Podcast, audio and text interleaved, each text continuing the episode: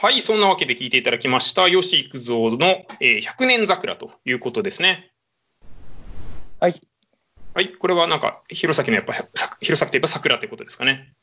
そうですね。あの、前回も言った通り、弘前の桜祭りが本当は今年100周年だったんですけれども、まあ、残念ながら中止になってしまったですけども、うん、まあ、それを記念して作られた曲になってます。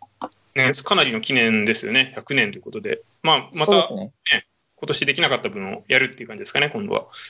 そうですね。あの、来年に向けて、まあ、今から動き出してますし、この歌の YouTube にで MV も見れるんですけども、そちらも美しい桜の映像、ドローンとか駆使した映像が流れてますので、それも見ていただければなと思います。はい今年全然ね、あの、人がいない無人の桜だったんだもんね。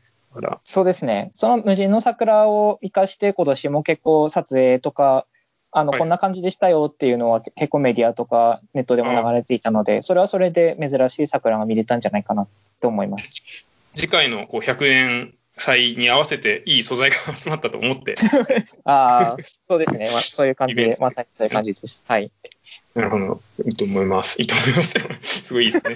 なんか、はい、青森のなんかやっぱ祭りってなんかいろいろありますよね。なんかおおすすめあります？そうですね。結構やっぱりこう、コアな祭りも残っていて、僕が住んでいる岩木山のとっていうところでは、小山山系っていう各村村とか集落の人たちが行列を組んで、1625メートルの山まで登っていくとか、そういう祭りも起こってたりもしますね。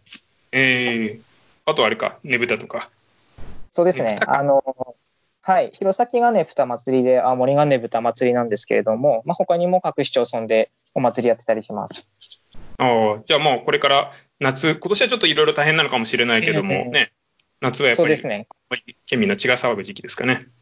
そうですね。あの、短い夏に魂を燃やす津軽の祭りっていう感じで、ぜひ一度見に来ていただきたいなと思います。そうですね。またちょっとなんかみんなもね、旅行したい熱が今高まってるでしょうからね。そうですね。あの、はい。もろもろ落ち着いたら、ぜひよろしくお願いします。はい、行きます、行きます。はい。はい。そんなわけで、じゃあ、ちょっと、えっ、ー、と、ねぶたの話も出たところなので、ちょっと2曲目の方、えー、行ってみたいです。これも、ねぶたのね、軽快なリズムが聞こえてきたので、ぜひちょっと紹介お願いします。はい。2曲目はねぶたの曲です。幼い宗介で羽と。どうぞ。